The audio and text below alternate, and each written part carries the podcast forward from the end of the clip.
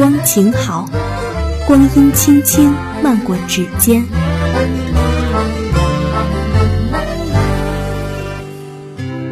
只与时光同安暖，不和岁月论悲欢。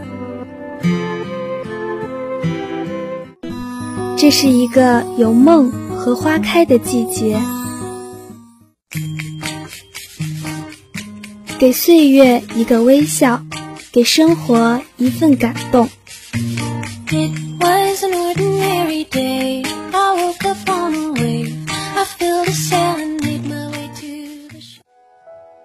以爱之名传递温暖，光辉岁月里，我一直与你同在。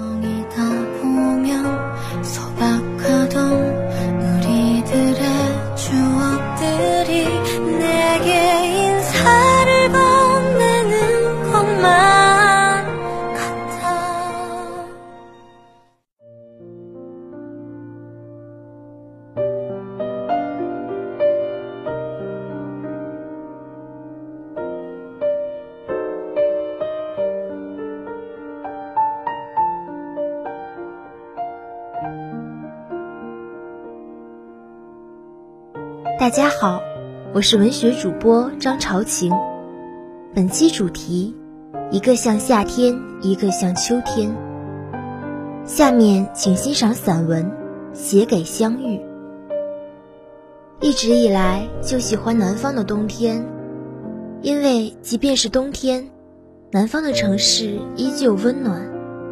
一棵棵开满了花的树，伫立在路旁巷道里。整条小巷被满地的落花堆满，目近之处皆是花瓣，满目怡然。它们的美丽在于无瑕与天然，就如同生命中那些最美丽的相遇，不多也不少，不早也不迟。我还记得那年夏天，自己奔波在一次又一次的散伙饭里。畅想着未来四年的幸福生活。一回头，那年蔚蓝的天空已经悄然不见，身边的你们各奔天涯。那些印着你们笑脸的时光，突然就所剩无几。最美好的那几年，有那么一群人始终陪伴着默默无闻的我。最年少轻狂的年纪。有那么一群人，毫无怨言的包容我的任性懵懂。那些看起来平凡而又遥遥无期的日子啊，因为有了你们，才变得如此刻骨铭心。一直相信，有些遇见是命中注定的。茫茫人海中，有些人转瞬便消失在各自的生命里。有些人却能深深烙进心底。时光匆匆，岁月一直静静地向前流淌着。生命中有很多特定的刹那，都像一首美丽的诗，没有起始，没有终结。所以，那挑选出来的一刹那，就特别清新而淡远，特别苦涩而悠然。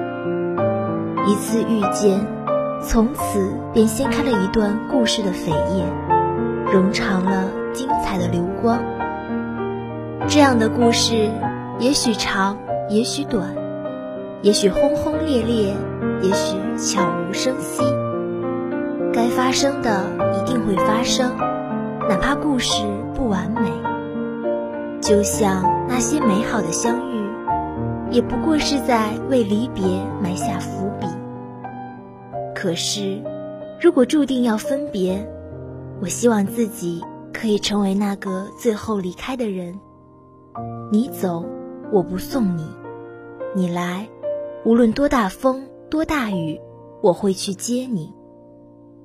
如果有一天，我等不及，也等不到你们，我会收拾好我的行囊，带着我所有的思念也好，遗憾也罢。继续去寻找你们，也寻找自己的路途。或许在夕阳，或许在清晨，或许在海边，或许在山岗。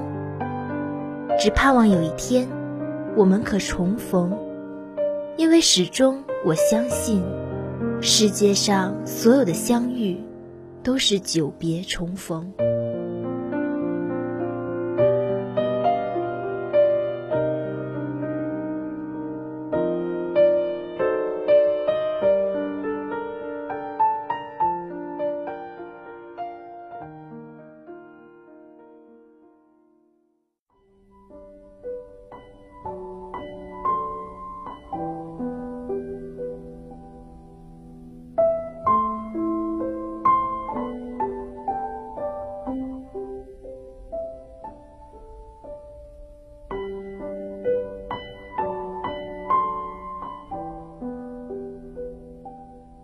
大家好，我是主播杨静雯。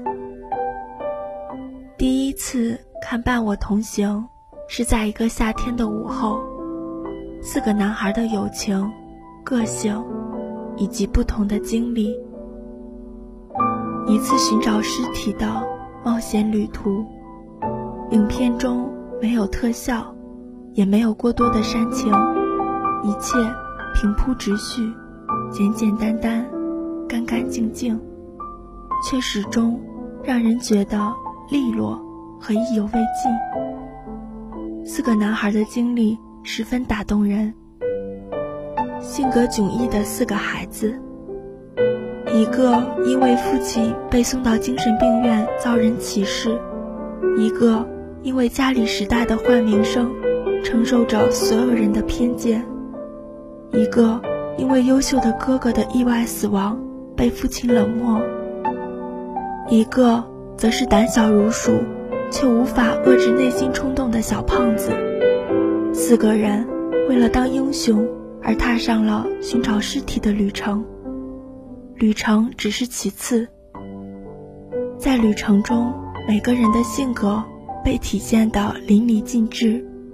四个男孩性格中的软弱和坚强，在闪火车。翻铁门、越森林等一系列的行动中，被最大限度的放大。每个人都有每个人的心事，每个人都有每个人可望而不可及的梦想。这或者是一群早熟的孩子，却也是一群永远年轻着的孩子。他们毫无顾忌地讲着脏话，讨论着未来。奚落着对方的父母，却又义不容辞的互相照顾、互相安慰、互相给予温暖。这样的友情，往往是最真挚而且纯洁的。话说到这里，似乎可以引申一下了。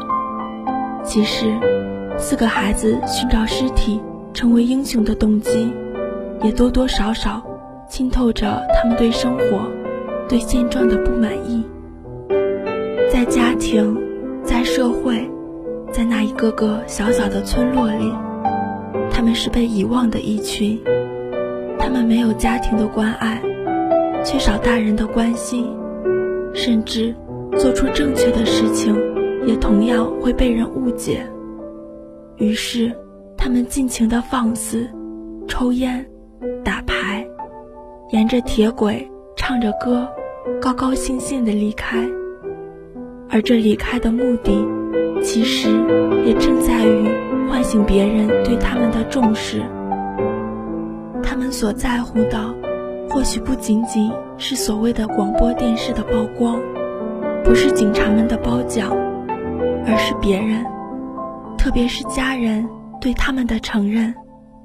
这样，他们就不用听着自己的父亲说。你难道不能交更好的朋友，就不用在梦中恍惚觉得该死掉的是自己？对这个社会，他们是无知甚至天真的，所以他们一直是无助的。而在这样的一次旅程中，他们或许最终发现了自己其实还拥有那么好、那么好的朋友。所以在最后，他们并没有将尸体带回小镇，而是给警方打了匿名电话。这样的抉择，让他们觉得是正确的，是好的，因为他们明白了，支持自己、看重自己的，还有很多很多人。突然想到了之前看过的一句话，始终觉得很有道理。其实，在这个世界上活着，也就是为了那么一个或者几个人。如果你做的事情对这些人有意义，那么它就会对所有人都有意义。而如果你做的事情对这些人没有意义，那么它就真的一点意义都没有了。你为悦己者容，有点这种意味吧？这种相濡以沫，始终是感人的。在年少时候交到的朋友。或许才是能够真真正正相守一辈子的。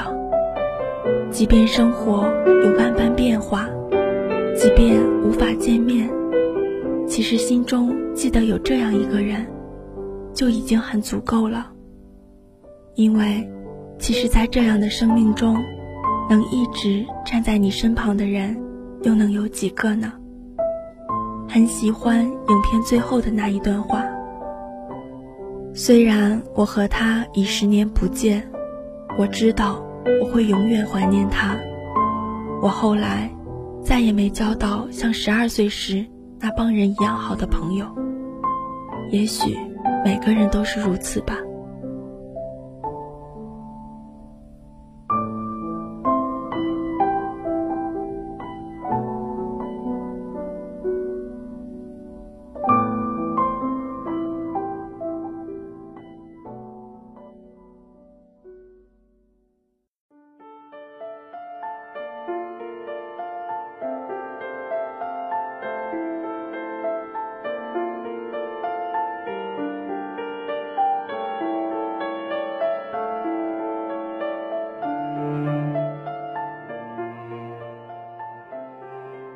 大家好，我是文学主播梦辰。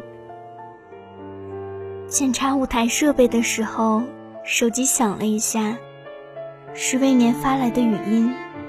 下午有事吗？一起去看电影吧。我回道：今天就算了，我下午想练会儿鼓和吉他。未年回道：你声音沙沙的，又练了很久的歌吧？好勤奋哟！我走到了架子鼓前，坐了下来，用文字回了个“嗯”，便把手机收起来，练起了鼓。同样是没有学过声乐，未免唱歌比我好听得多。天然的颤音，自然的台风，加上无可挑剔的音准。让他不需要像我这样不断的练习，便能获得比我多得多的掌声。不得不承认，虽然他是我最好的朋友，但对于好强的我，不甘是一定有的。只是好在性格使然，和他成为朋友，更加促使了我不知疲倦的练习。变化发生在大二那年。那个暑假，我每天有目标的练习唱歌，一咬牙请了价格不菲的声乐老师来指导。回到学校，大家都说我唱歌有了明显的进步，只是未年却一如往常，对我开玩笑似的冷嘲热讽，说我这儿不好那不好，而我。虽然表面上只是听完笑一笑就过了，心里却记住了他说的话，私下暗自去找唱歌好的人请教。然而我对他的不满亦日益的加深。如此过了几年，我们都毕了业，而我唱歌的水平与以往已不可同日而语。有朋友让我去报名参加。当时国内一个新兴的唱歌比赛性质的电视节目。我嘴上说我哪能啊，回到家却查起了这个比赛的资料。一次偶然跟魏绵说起这事，我说我想试试，只是还在犹豫中。他眉毛挑起，一边的嘴角上扬，说：“你行不行啊？”我微笑着抿了一口咖啡，当晚便报了名，没有告诉他。那次比赛取得了不错的成绩，但是由于这个节目在国内反响平平，比赛结果并没有给我的生活带来什么变化。然而，我发觉参加比赛能让我受益匪浅。因此，我开始在各种各样大大小小的唱歌比赛中穿梭。工作之余，我练歌越发勤奋。期间未免几次约我去看电影，都被我以各种理由婉拒了。我没有告诉他这些事，是因为不想再听到他泼冷水之类的话语。第二年。我又报名参加了第一次参加的那个比赛类的节目。与上一年不同的是，这次节目组换了一个当时正红得发紫的歌手当评委。这个节目立马便在全国闻名，我亦成为了有了些许知名度的唱歌新人，签约了唱片公司。我第一次真正的感觉到。我终于可以理直气壮的对未免的嘲讽不以为然了。一天，我接到未免的电话，他说：“大忙人，出来陪我看个电影吧，这次你可不能拒绝我。”我答应了。看完电影后，我们去喝下午茶。他突然一改往常的俏皮和不正经，认真的对我说。你的梦想终于实现了，对吧？我看着他，点点头，说了个“嗯”。察觉到我的冷漠，他盯着我看了几秒，忽然叹了口气，悠悠地说：“你还不知道我为什么总是说你唱歌不好听吗？”我愣了一下，只听他继续说道。我太了解你了。他抿了一口玫瑰茶。你那么好强，对你说那些话反而可以激励你。我看着他，一时不知该说些什么。许久才道：“你是傻子吗？”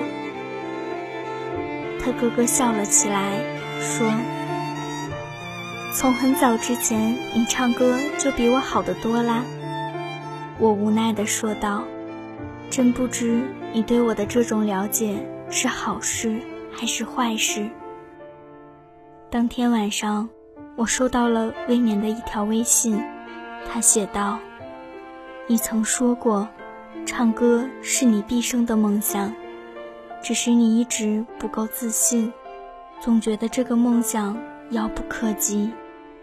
但我一直都知道，你可以。”我看了那段话半晌，回道：“听说下个月要上映的一部电影很好看，到时一起去吧。”